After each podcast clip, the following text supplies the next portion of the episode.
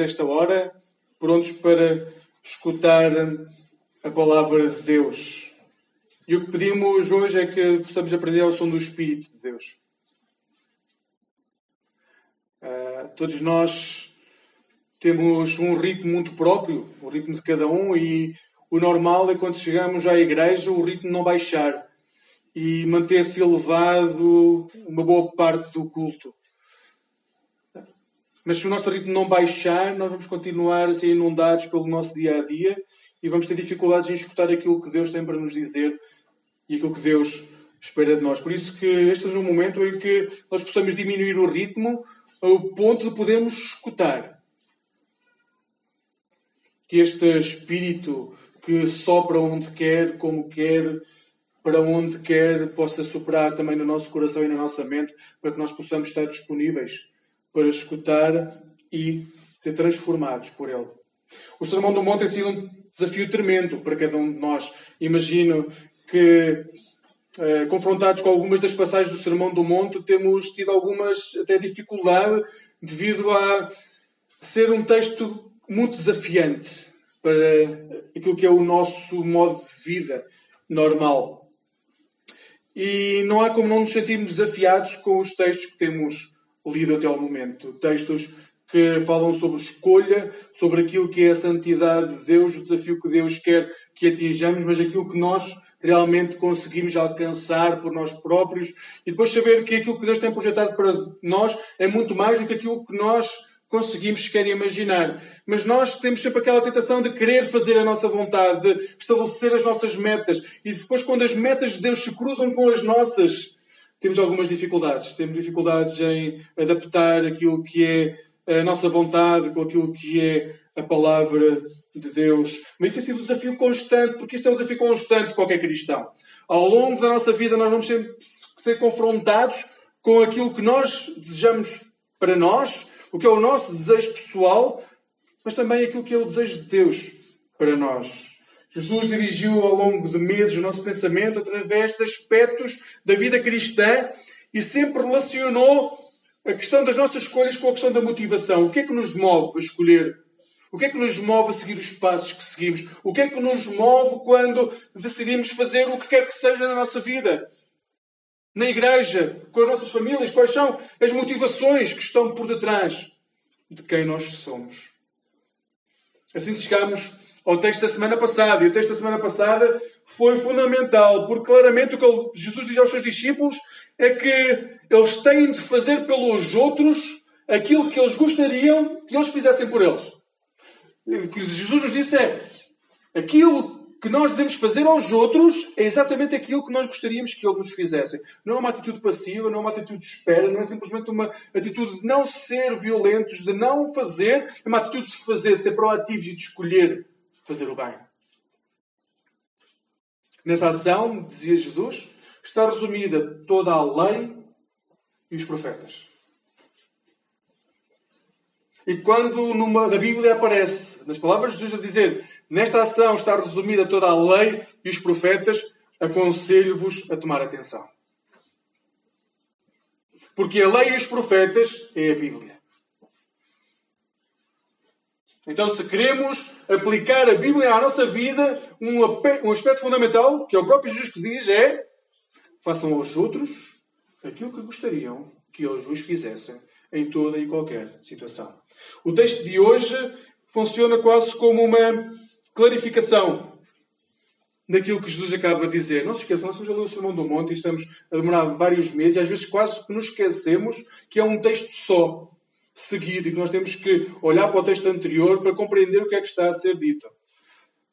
O texto de hoje funciona quase como uma clarificação daquilo que é a regra de hoje. O texto de hoje diz: Entrai pela porta estreita, porque larga é a porta e espaçoso o caminho que conduz à perdição. E muitos são os que entram por ela. E porque estreita é a porta e apertado o caminho que leva à vida, e poucos há que a encontrem. Estamos a ler Mateus 7, 13 e 14. E no texto que acabamos de ler, Jesus diz que há duas portas E as duas portas são a porta estreita e a porta larga. Há dois caminhos, o apertado e o espaçoso. Há dois lugares de chegada, a vida e a perdição. E há dois grupos de pessoa. O grupo no qual está quase toda a gente, os muitos, e o grupo onde não está quase ninguém, os poucos. Quem escolhe a porta estreita segue o caminho apertado, difícil, mas o, a meta que alcança é a vida. E o texto diz-nos que são poucos os que seguem este caminho. São poucos os que escolhem a porta estreita. São poucos aqueles que preferem seguir o caminho apertado. Por outro lado, há aqueles que escolhem a porta larga e escolhem o caminho espaçoso, aquele que tem muita visibilidade, aquele que é fácil de percorrer. Mas quem segue este caminho, a única coisa que pode esperar é a perdição. Jesus diz que a maioria das pessoas escolhe esta porta e segue este caminho. A maioria das pessoas. E às vezes nós achamos que Jesus está a dizer que uh, os muitos e os poucos têm a ver com aqueles que são o povo e quem não é povo. Muita atenção, Jesus só estava a falar para pessoas que pertenciam ao povo. Jesus só está a falar para pessoas que pertenciam ao povo de Deus, para judeus, os discípulos que o seguiam. É para eles para os discípulos que ele está a falar e dizer: muitos escolhem o caminho errado. E isso deve nos chamar a atenção a nós, enquanto igreja, hoje também. A Bíblia regularmente fala-nos da realidade de termos que fazer escolhas, escolher entre o bem e o mal, a vida e a morte. E hoje quero falar-vos apenas de três desses exemplos de escolhas que grupos de pessoas ou pessoas tiveram que fazer ao longo da Bíblia. E que nos vai demonstrar a importância de nós hoje fazermos as mesmas escolhas. O primeiro testemunho que quero falar convosco é o testemunho que lemos há pouco, de Deuteronômio, quando o povo está à porta da terra prometida. O primeiro testemunho encontramos em Deuteronômio 30, mas vamos ler os versículos 15 a 19. Como lemos há pouco, ah, vamos voltar a ver, porque neste texto vamos ver como Deus reconhece ou faz, uh, uh, pede ao povo para reconhecer a importância de escolher o caminho certo. O texto diz-nos: Vês aqui, hoje, proponho a vida e o bem, a morte e o mal. Porque eu te ordeno hoje que ames o Senhor, teu Deus, que antes dos seus caminhos e que guardes os seus mandamentos, os seus estatutos e os seus juízos, para que vivas e te multipliques. E o Senhor teu Deus te abençoe na terra, a qual passas a possuir. Porém, se o teu coração, o porém, é, temos é, ter atenção, porque agora o discurso vai chamar a atenção. Se não seguirmos este caminho, o que é que vai acontecer? Porém, se o teu coração se desviar e não quiseres dar ouvidos e fores seduzido para te inclinares a outros deuses e os servires, então eu te denuncio hoje que certamente perecerás. Não prolongarás os dias na terra a que vais, passando o Jordão, para que entrando nela a possuas.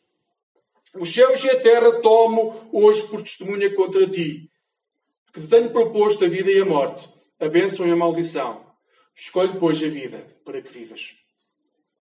Tu e a tua semente, amando ao Senhor, teu Deus, dando ouvidos à sua voz e te chegando a Ele, pois Ele é a tua vida e a longura dos teus dias, para que fiques na terra que o Senhor jurou a teus pais, a Abraão, Isaac e Jacó, que lhes havia de dar. O alvo destas palavras é o povo de Israel. 40 anos antes, o povo tinha estado às portas da terra prometida. Mas 40 anos antes, o povo duvidou da palavra de Deus. Em Números 13 e 14, eu hoje vou-vos pedir que façam algumas leituras suplementares em casa para compreender tudo aquilo que vai ser dito. Por isso, Números 13 e 14 é uma dessas leituras. Encontramos esta história.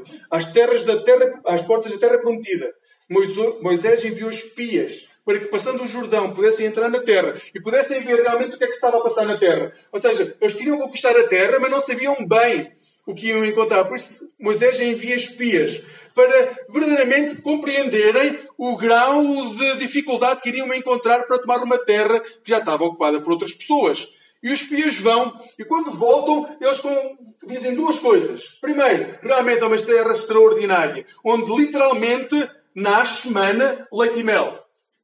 Era isso que o povo queria ouvir, essa a promessa. A promessa era de Deus para o povo, uh, era que ao regressar à terra que tinha sido prometida a Abraão, Isaac e Jacó, eles iriam encontrar uma terra que manda leite e mel. E quando lá chegaram, a primeira coisa que os espias disseram a todo o povo foi realmente é uma terra que manda leite e mel, mas... E quando há um mas, parece que tudo o resto fica para trás, desaparece da nossa vista. Mas... Esta é apenas uma das realidades que encontraram. A segunda realidade que encontraram era uma terra fortemente fortificada, com muros altos, com cidades que seriam difíceis de conquistar. Era uma terra que tragava os seus moradores, ou seja, uma terra que estava em constante violência, em que as pessoas tinham sempre guerras umas contra as outras, uma terra difícil em que tinha que haver trabalho real, ou seja, a terra que tragava a vida das pessoas, onde havia moradores enormes que pareciam gigantes e tal foi a descrição que quando os espias acabaram a descrição, aquilo que foi dito ao início, que era a promessa de Deus, a terra que manda leite e mel será a vossa, já tinha desaparecido. A única coisa que tinha ficado na mente das pessoas era é uma terra com muralhas grandes, com gigantes, onde as pessoas morrem por trabalhar nela. E o que é que o povo fez? Virou-se contra Moisés, Arão e o próprio Deus. Por terem duvidado na altura, o povo foi enviado para o deserto. Não confiaram em Deus, então Deus disse: Uma vez que não confiam na minha palavra, vão voltar para o deserto. Não vão entrar. Eu não vos vou dar vitória.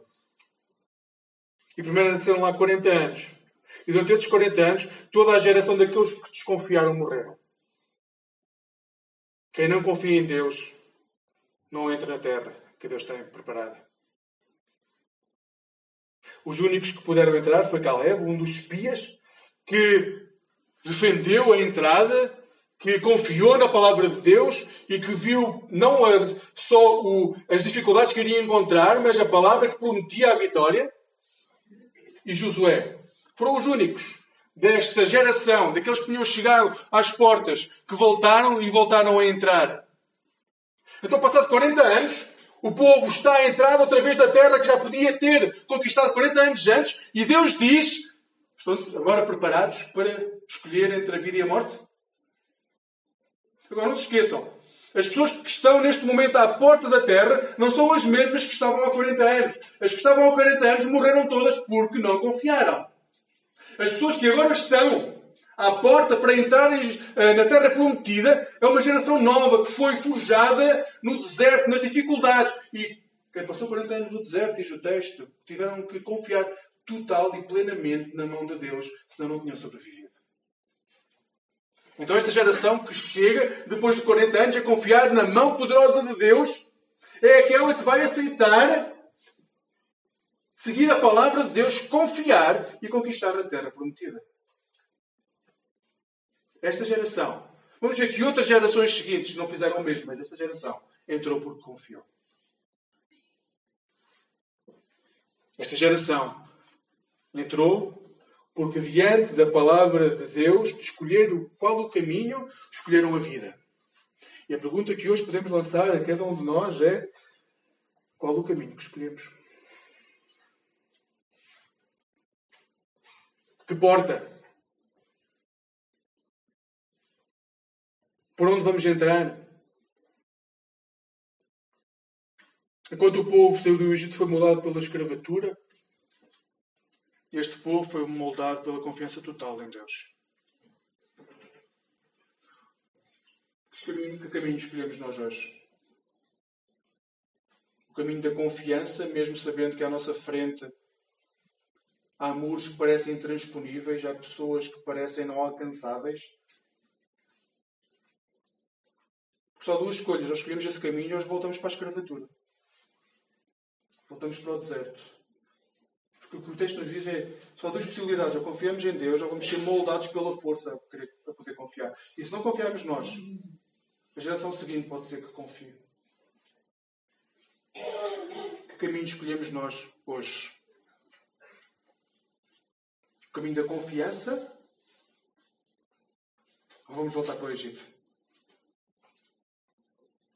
Para a terra da escravidão, no qual sabemos o que vai acontecer no dia a seguir, mas não somos livres.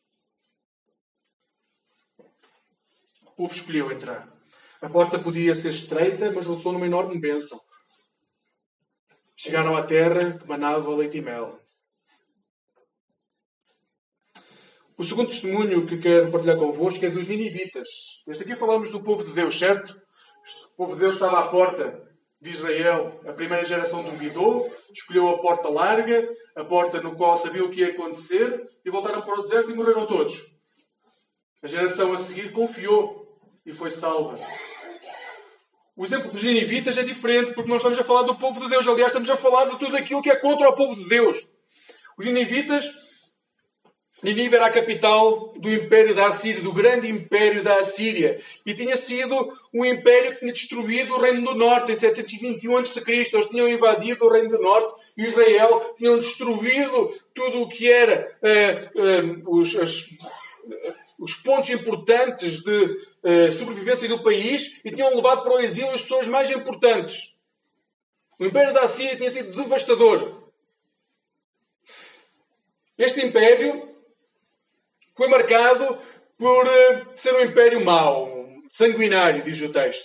Deus tinha mandado então para lá Jonas para pregar a ira de Deus. O texto diz que Deus mandou Jonas não foi para pregar a salvação, foi para pregar a ira de Deus. E Jonas uh, é difícil quando nos mandam pregar a ira de Deus para um lugar onde ninguém crê, ainda mais um lugar onde o nome de Deus não está no meio. O que é que Jonas fez? Tentou fugir. Não vos vou ler Jonas, é mais uma oportunidade para lerem mais um texto da Bíblia, posso ler o livro de Jonas, porque houve umas peripécias que nós contamos às crianças. Uh, nós devemos ler o resto da história, porque a parte importante do livro de Jonas está no fim, por isso leiam o livro de Jonas, mas entretanto Jonas acabou por ir para a Ninive, e quando chega a Ninive, Jonas prega o que é a ira de Deus. Agora, outro livro para poderem ler, para compreender a história, leiam o livro de Naum. Porque vão compreender porque é que a ira de Deus, Jonas não descreve porque é que a ira de Deus está a cair sobre Ninive, mas se lerem Naum, vão compreender claramente porque é que Deus quer destruir Ninive. Livro de Naum, um pequeno livrinho da Bíblia, podem ver perfeitamente o que é que Deus quer, porque que a ira de Deus está sobre Ninive. E no livro Naum, uh, diz-nos que Ninive era uma cidade sanguinária onde proliferava a mentira, o roubo, que confiava nos seus cavalos de guerra, nas suas técnicas de batalha, nos seus méritos, que confiava na sua força e que deixava atrás de si, o texto diz, um amontoado de cadáveres e morte sem fim. Era uma cidade sanguinária, uma cidade que espalhava violência e destruição onde quer que passasse. Para além disso, era uma cidade onde uh, que vivia em torno da feitiçaria da prostituição e da escravatura. Nínive era uma cidade que tinha umas muralhas com 100 quilómetros. Era uma grande cidade onde viviam, segundo o, uh, o livro de Jonas, 120 mil pessoas, uh, podia ir até às 150 mil. Uma cidade grande, uma cidade que vivia longe de Deus. E depois, então, da grande aventura que podem ler no livro de Jonas, chegamos ao capítulo 3. No capítulo 3, a partir do versículo 4, encontramos o texto que diz: Entrando na cidade, Jonas foi caminhando por ela durante um dia, ia dizendo em voz alta: Dentro de 40 dias, Ninive será destruída. Os habitantes de Ninive, grandes e pequenos, todos acreditaram em Deus. E podíamos só parar por aqui, porque aqui uh, já bastava para ver o que é que aconteceu com uma pregação de ira, não de salvação. Mas continua o texto. Todos acreditaram em Deus, proclamando, proclamaram um jejum e vestiram-se com um saco em sinal de penitência. Quando a notícia chegou ao rei de Nínive, imaginem, quando a notícia chegou ao rei, também ele desceu do seu trono e tirou o manto real, vestiu-se igualmente de saco e sentou-se na cinza. Depois mandou proclamar por toda a cidade, em seu nome e em nome dos seus ministros. Vejam o que ele disse. Ninguém deve comer nem beber nada, e ninguém deve dar de comer ou beber ao seu gado, vacas ou ovelhas. Vistam-se todos de sacos, em sinal de penitência, tanto animais como homens, invoquem a Deus com fervor e deixem cada um o seu mau comportamento e os crimes que têm cometido. É o rei que está a dizer isto ao povo. Talvez assim Deus queira renunciar às suas intenções e se acalme o seu furor, para não termos de morrer e agora vejam a consequência. Deus viu que eles tinham deixado realmente o seu mau comportamento e decidiu não os castigar, como antes tinha declarado que havia de fazer. Um povo que não era o povo de Deus. Um povo que adorava outros deuses, que era sanguinário, que confiava nos seus méritos, que era opressor, que era destruidor. Ao escutar uma mensagem de ira de Deus, o que é que acontece? Arrepende-se.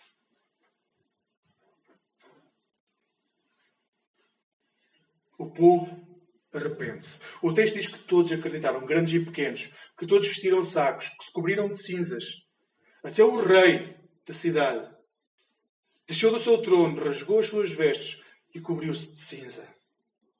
Então o rei ordenou que o nome que fosse invocado numa cidade que tinha por deusa Nina, a deusa da fertilidade, do amor e da guerra, a deusa da cidade, que em vez de invocar a deusa da cidade, o nome que passasse a ser invocado fosse o nome de Deus, Yahvé, que a cidade deixasse os seus maus hábitos, deixasse de percorrer os caminhos da violência, deixasse os seus méritos, deixasse de acreditar nas suas mãos, deixasse de acreditar nos seus carros de guerra, deixasse de acreditar naquilo que podia alcançar e se humilhassem diante de Deus. Então o texto diz-nos algo maravilhoso o Deus criador do céu e da terra, todas as coisas visíveis e invisíveis, o Deus libertador, o Deus que não admite outros deuses diante de si, os deuses que não admite violência, que não, não admite a injustiça contra o mais pequeno, o Deus que não admite nada daquilo que se passava em Ninive. Este Deus olha para esta cidade, uma cidade completamente inundada de pecado, mas ao ver a sua transformação, o que acontece é que Deus vai salvar a vida de 120 mil pessoas. A sua ira foi retirada desta cidade. Glória a Deus por isso. O povo Ninive tinha duas portas diante de si. A porta larga era continuar exatamente como estava. Aliás, era só um profeta que tinha surgido no meio de nada a dizer que Deus iria destruir a cidade daqui a 40 dias. Não havia nenhuma razão para eles acreditarem nele. Jesus ainda não tinha vindo, não havia sequer a figura de Jesus para eles dizerem, ah, sim, realmente houve Jesus que vai pregar algo que nós devíamos tomar atenção. Não, não havia nada. Apenas um profeta que veio do meio de nada e que vinha muito mal disposto, porque ele não queria estar ali. Ele veio dizer: Bem, a ira de Deus está sobre vocês. O, o vosso pecado vai fazer com que daqui a 40 dias sejam destruídos. E se alguém surgisse agora aqui, alguém a dizer exatamente a mesma coisa, o que é que nós iríamos dizer? Porquê que eles seriam diferentes? Esta da porta larga era dizer, olha, isso é é a tua vida.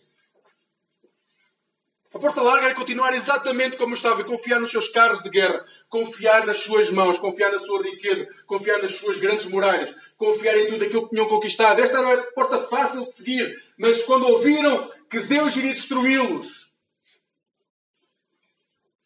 eles escolheram a porta difícil, que foi confiar às cegas no profeta Jonas.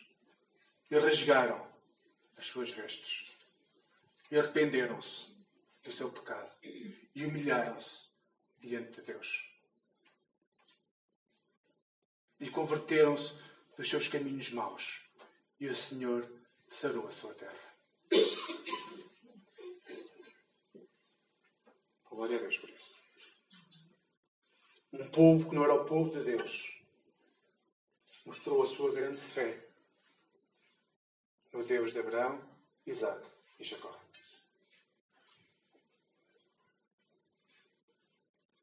O que estás pronto tu a deixar para trás para poder escolher o caminho que os ninivitas escolheram.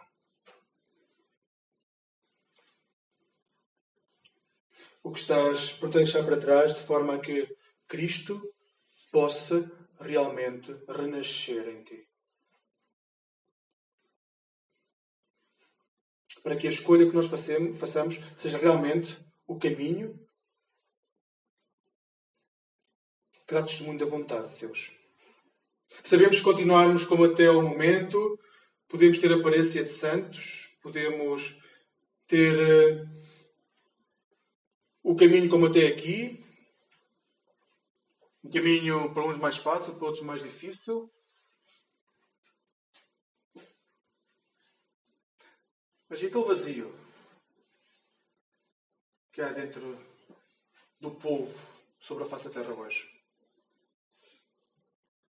Aquele vazio que tenta ser preenchido constantemente por ações, por fazer, por crescer profissionalmente, por ter mais, por uh, produzir mais, por ser mais visível, por ter melhores shows. Nada disso. Parece que nós chegamos a casa e continua a corroer a alma, alguma coisa falta. Porque só isso pode, pode. Essa é a única razão para que hoje em dia o mundo ocidental continue longe de Deus. Porque aqueles que tinham como missão anunciar a palavra, eles próprios sentiam o vazio da relação com Deus.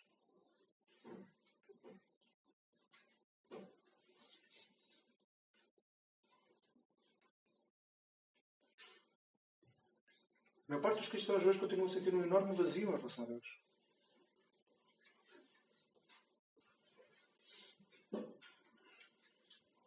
estamos diante da porta estreita, da porta larga, queremos seguir a porta estreita, mas no fundo a porta larga é mais fácil de seguir. O caminho é mais espaçoso, é isso que a sociedade espera de nós. Que atingimos os patamares da sociedade, a meritocracia, que possamos mostrar os nossos muros, os nossos cavalos de batalha, de batalha nos nossos trabalhos, que possamos demonstrar a nossa capacidade, que possamos ser aquilo que esperam de nós. Depois há a porta estreita. Não é nada disso. É aprender a confiar em Deus. É escutar. Se não mudarem, daqui a 40 dias são destruídos. E nós, por ingenuidade, até aceitamos esta palavra. Esta é a porta estreita. É a palavra que diz: seguimos o caminho que não é o caminho de Deus, Pode não ser 40 dias, mas daqui a 30, 40 anos. Nada mais já para encontrarmos senão a perdição. E até lá chegarmos, o caminho vai ser de solidão, de dor, de sofrimento. Porque dentro de nós o vazio irá continuar a existir. Caminho escolhes hoje? O terceiro testemunho que quero partilhar convosco hoje é a tentação de Jesus no deserto. O terceiro exemplo é do próprio Jesus. Ele, Jesus, depois de ser batizado, do céu se ter aberto. Ouçam, foi um, deve ter sido algo extraordinário de ver. Uh, Jesus é batizado e durante o batismo o céu é aberto. Desce uma pomba, eh, que é sinal do Espírito Santo, e uma voz, a voz de Deus, ressoa. Este é o meu filho amado, em quem tenho o maior dos prazeres.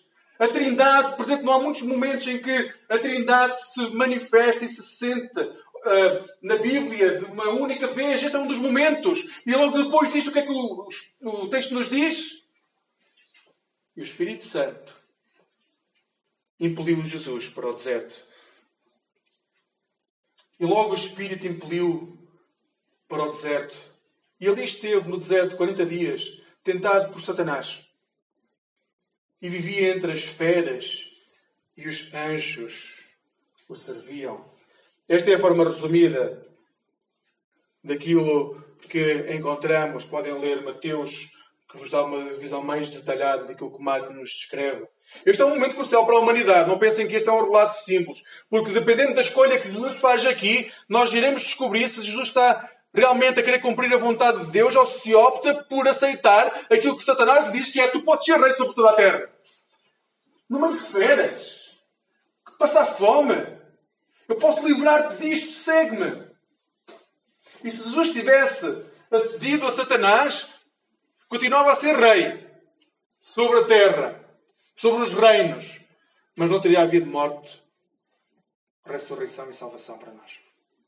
Este é um momento crucial para aquilo que é a história do povo. Jesus está diante das suas tentações, das feras que o rodeiam. E foi tentado como Adão e Eva.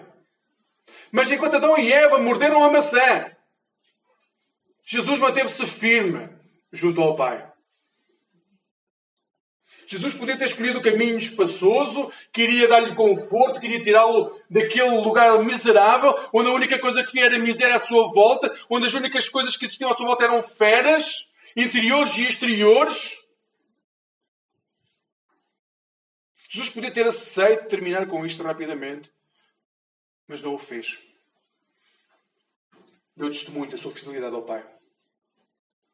Apesar de parecer que estava a escolher a morte, ao não aceitar as ofertas de Satanás, o que se viu é que ele escolheu a vida não só para ele, mas para cada um de nós. Ao rejeitar a tentação, ele não foi só bênção para si. Ele foi bênção para todos os outros que vieram depois de si. Se nós rejeitarmos a tentação hoje, não somos só bênção para nós. Somos bênção para as nossas famílias. Para aqueles que estão ao nosso lado. Para aqueles com quem nos cruzamos e que não sabem que nós somos cristãos. Se nós escolhermos o caminho da porta estreita de recusar a tentação, a bênção que vem para nós tende-se a quem está ao nosso lado. Devido à sua entrega ao Pai, Jesus remiu a humanidade. A mim e a ti. A sua fidelidade deu-nos vida. A tua fidelidade a Deus pode dar vida a quem está ao teu lado. Diante de ti está a vida e a morte. Escolhe, pois, a vida.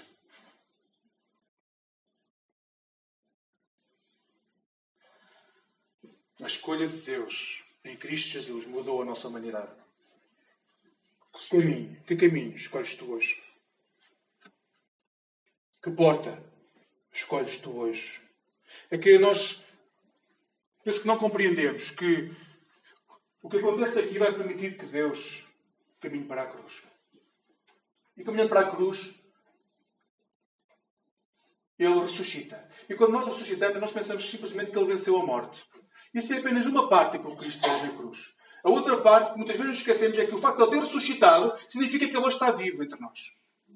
Ele não só conquistou a vida através da ressurreição, ele conquistou a vida e manteve-se vivo e está vivo hoje entre nós e caminha connosco. Por isso, quando nós tivermos caminhos difíceis para seguir, nós já não somos como os ninivitas, não sabemos o que vai acontecer a seguir. Nós hoje sabemos que escolhemos o caminho difícil. Amanhã o Senhor estará connosco a caminhar connosco.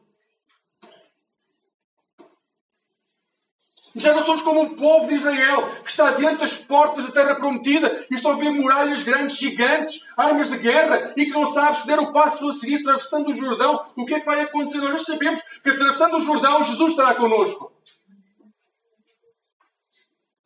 Jesus não nos promete que vamos ter uma vida rica, não nos promete que vamos ter uma vida sem dificuldades. O que Ele nos diz é que onde quer que nós estejamos, Ele estará connosco, porque Ele venceu a morte e está vivo entre nós. Que caminho escolhemos nós? O caminho onde está Jesus ou o nosso caminho? Hoje Jesus diz-nos: escolhemos o caminho fácil, esvaziado da cruz, esvaziado do serviço ao próximo, se escolhemos o caminho do conforto pessoal, o caminho do prazer, do autoconhecimento, da autossatisfação, do autorreconhecimento, do reconhecimento daqueles que estão à nossa volta, estaremos a seguir o caminho que nos está a encaminhar para longe do Pai. Estamos à procura das bolotas, da lama. Porque é isso que vai acontecer. Mais tarde ou mais cedo, a riqueza vai desaparecer. Mais tarde ou mais cedo, as pessoas vão nos deixar. E o que vamos ver à nossa volta é bolotas e lama. Este é um dos caminhos que podemos escolher. Este é o caminho mais atrativo, mas que vai levar à perdição. Se, porém, escolhemos outro caminho, o caminho da cruz, o caminho do caminho difícil, o caminho do cuidado ao próximo, o caminho da confiança total, o caminho do amor, da paciência, da vulnerabilidade, da fraqueza, da humilhação. Escolhemos este caminho, onde vamos encontrar o mais pobre, o mais débil, aquele que mais sofre, onde vamos dar testemunho de quem somos, onde não vamos apontar o dedo, onde não vamos falar mal, onde não vamos colocar jugo sobre as pessoas, como vimos no início do culto. Se escolhemos este caminho, onde quer que nós estejamos, Jesus Cristo estará connosco. Nunca estaremos sós. Teremos uma comunidade, o povo de Deus, que estará connosco, a acompanhar-nos, que não nos deixará nunca cair sem nos acompanhar. É este o caminho que vamos fazer este ano. É este o caminho que temos que começar e temos que percorrer de restauração enquanto igreja, enquanto comunidade, de reconhecimento de quem é Jesus em nós, o que é que Ele espera de nós. Conhecermos uns aos outros, amarmos profundamente uns aos outros, como povo de Deus. Para sabermos que há dois caminhos. O único caminho que poderemos escolher como igreja e de forma individual é o caminho no qual a vontade de Deus se vai cumprir na nossa vida. Que caminho escolhes tu hoje? Deus seja dada a honra e a glória. Vamos ficar uns momentos em silêncio. Vamos. Peço-vos que. Vou ficar uns momentos em silêncio. E perguntem a Deus, Deus, qual o caminho que queres que eu siga? Perguntem mesmo a Deus, bom Deus, qual o caminho que queres que eu siga?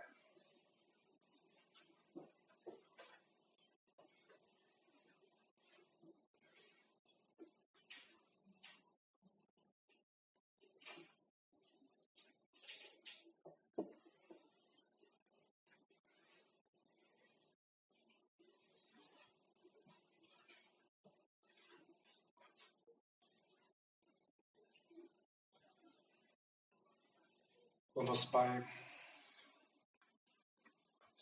tal como aqueles discípulos aos pés de Jesus, também nós viemos das multidões que sofrem, que passam misérias.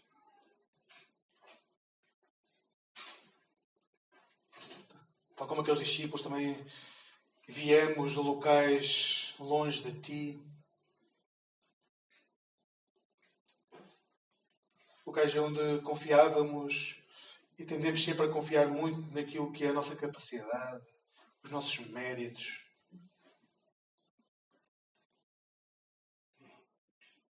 Mas, tal como aqueles discípulos, Senhor, nós queremos aprender. Tal como aqueles discípulos, nós estamos dispostos a escutar. E hoje queremos escolher. Não permitas que hoje Nenhum de nós saia deste lugar sem fazer a escolha. Entre a vida e a morte. O caminho espaçoso e o caminho estreito. Apertado. Entre o caminho onde tu estás e o caminho onde o mundo se encontra. Que nenhum de nós hoje saia deste lugar sem afirmar qual o caminho que quer seguir. E, bom Deus, que esse caminho, a escolha de cada um de nós, possa colar-se ao coração de Jesus. Para que nós caminhemos o caminho que Cristo percorreu. E percorrer o caminho que Cristo percorreu não tem a ver com mérito, não tem a ver com autoconhecimento, não tem a ver com aquilo que nós conseguimos fazer. Tem a ver unicamente na confiança total em quem Tu és. O Deus Criador do céu e da terra, de tudo aquilo que existe. E se nós colocamos a tua confiança em Ti, nós sabemos que, independentemente do que for o nosso futuro, Tu estarás connosco seremos muito amados por ti. Sentiremos esse amor na alegria e na tristeza. Mas teremos sempre morada na casa do Pai. Hoje, entre nós, há dois caminhos que podemos seguir: o de encontro contigo e aquele que nos afasta de ti. Que o Espírito Santo coloque no nosso coração que o caminho a seguir é o caminho no qual tu estás constantemente. O caminho da cruz. Em nome de Jesus Cristo, que. Amém. Amém.